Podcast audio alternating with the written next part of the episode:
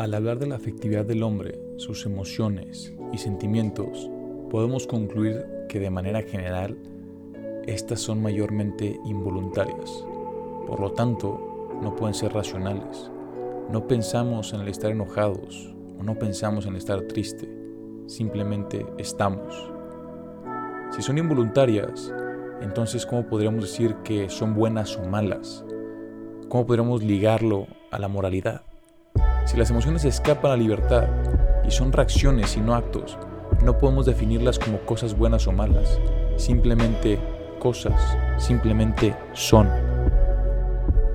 Pero eso sí, como ya lo hemos hablado en clase, los sentimientos sí pueden ser modulados por nuestra voluntad, pueden ser educados por uno mismo. Al entender y saber cómo reaccionar ante ellos, el hombre se vuelve dueño de sus propias acciones y no un animal que actúa en función a sus instintos, impulsos.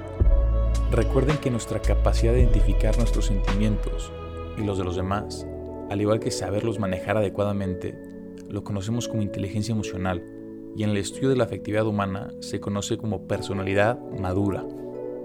Cuando hablamos de la moralidad y la ética dentro de la afectividad humana, es reconocer que podemos de manera independiente educar y modular nuestras emociones. Por lo tanto, existe una responsabilidad en cada uno de nosotros en hacerlo, en cada uno de nosotros buscar el dominio de ellas y usarlas como un medio para alcanzar el bien.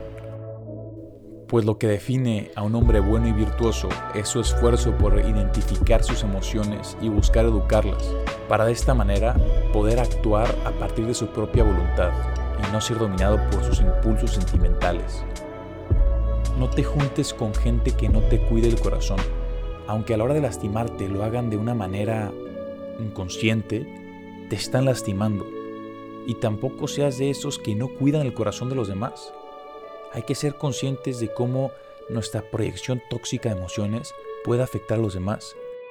No es culpa de ellos que nosotros no sepamos identificar y modular nuestros sentimientos. Es culpa nuestra el hecho de que proyectemos de una manera tóxica nuestras emociones y que aquellas cosas que nos hagan daño a nosotros, nosotros hagamos que le hagan daño a los demás.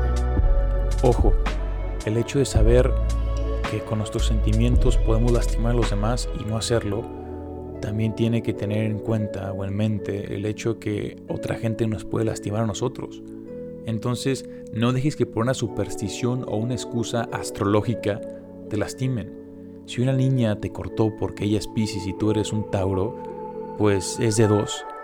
O está buscando una manera bonita de mandarte volar, o simplemente está excusando su inmadurez emocional en una cosa, en una excusa cósmica. No, no es porque eres Tauro y ella es Pisces, es porque ella es inmadura. Y a partir de eso justifica el lastimarte. Finalmente, el bien o mal de la afectividad humana no recae en ella como tal, sino en la voluntad del hombre y su búsqueda de no dejarse llevar por ellas de manera irracional. ¿Qué estás haciendo el día de hoy para reconocer esas emociones? ¿De qué manera piensas hacerte consciente de lo que sientes para ya no lastimar a los demás y para ya no dejarte ser lastimado por los demás?